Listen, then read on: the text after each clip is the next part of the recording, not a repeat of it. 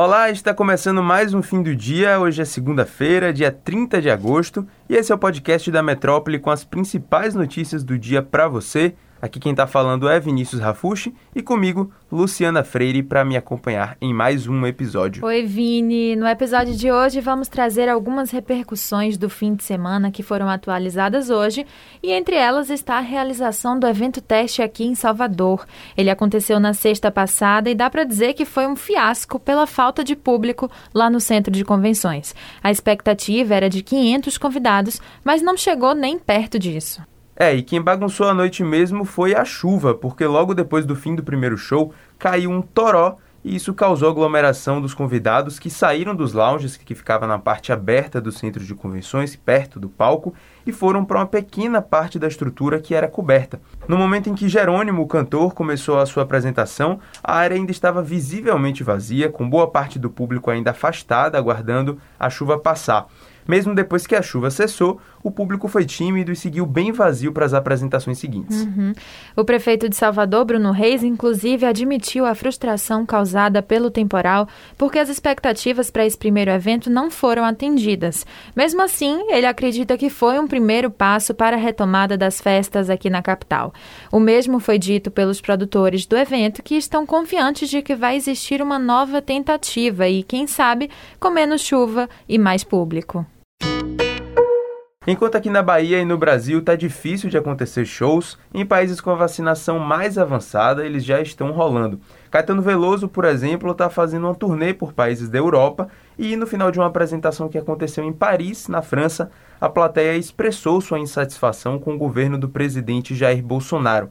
A plateia gritou fora Bolsonaro por cerca de um minuto e aí tem um trechinho para você conferir.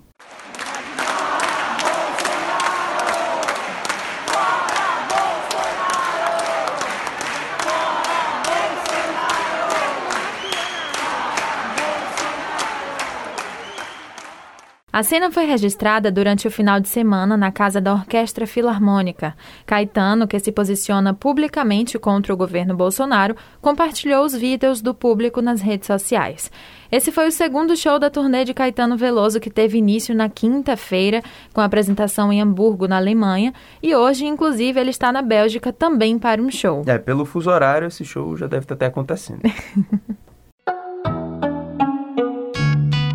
Agora a gente vai trazer uma pauta de economia, porque depois da crise que se desenrolava nos bastidores da Federação Brasileira de Bancos, a FEBRABAN, há uma semana, o Banco do Brasil e a Caixa Econômica Federal decidiram deixar a entidade, que foi criada em 1967 para representar o setor bancário e que os dois bancos públicos, inclusive, estão entre os fundadores. Essa informação foi antecipada pela coluna Lauro Jardim, do jornal o Globo, e o motivo dessa ruptura é um manifesto capitaneado pela Federação das Indústrias de São Paulo, a Fiesp, e que seria publicado nos jornais nos próximos dias, assinado por cerca de 100 entidades de classe dos setores financeiro e industrial. E essa declaração, intitulada A Praça dos Três Poderes, afirma que as entidades da sociedade civil que assinam esse manifesto veem com grande preocupação a escalada de tensões e hostilidades entre as autoridades públicas. Esse é um trecho que está presente no documento e que ainda vai entrar em circulação. Os dirigentes da Caixa e do Banco do Brasil tentaram que a Febraban não chancelasse a peça. Eles insistiram que o seu apoio ao texto seria visto como uma manifestação política contra o governo de Jair Bolsonaro. O presidente da Câmara dos Deputados, Arthur Lira, disse hoje que o manifesto não deve sair nesta semana.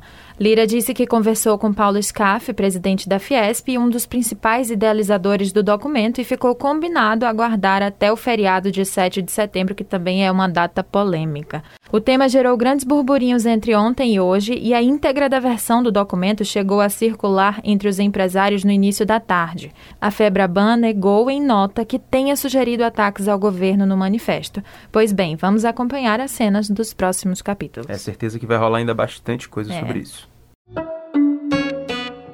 Falando de vacina, agora o Instituto Butantan informou que não vai conseguir finalizar o envio das 100 milhões de doses da Coronavac previstas em contrato até terça-feira amanhã, conforme o planejado. O diretor do Instituto, Dimas Covas, falou com a imprensa nesta segunda-feira durante a entrega de mais um lote de 10 milhões de doses ao Ministério da Saúde. E ele justificou o atraso para o próximo lote pelo fato justamente do Ministério da Saúde não ter incluído a Coronavac no plano de vacinação para a terceira dose, que já começou a ser aplicada em diversas cidades, incluindo Salvador. Pois é, por conta desse corte da Coronavac, dessa nova etapa de imunização, o Instituto, segundo Dimas Covas, vai dar prioridade para outros contratos que estão em vigor neste momento e reprogramar a data de entrega aqui para o país. Para fechar nosso episódio, a gente vai lembrar que hoje completam dois anos desde o desastre ambiental do vazamento de óleo no litoral do Nordeste. E mesmo depois de todo esse tempo, o caso segue longe de um desfecho certeiro e sim a responsabilização dos culpados por esse crime. Exatamente. O óleo chegou pela primeira vez no dia 30 de agosto de 2019 em praias nos municípios de Pitibum e Conde, no litoral da Paraíba.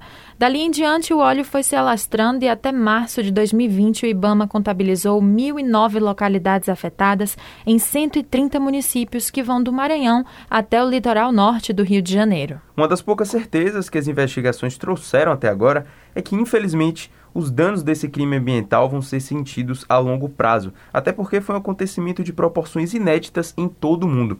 É muito triste ver que uma história que impactou tanto lá atrás segue sem uma conclusão exata. E um absurdo, né? Para você acompanhar essas e outras notícias, acesse o portal do Metro 1, segue a gente nas redes sociais e não deixe de conferir o YouTube também da Rádio Metrópole, youtube.com/metro1. Eu vou ficando por aqui e até a próxima. Isso mesmo. Tchau, pessoal. Até amanhã.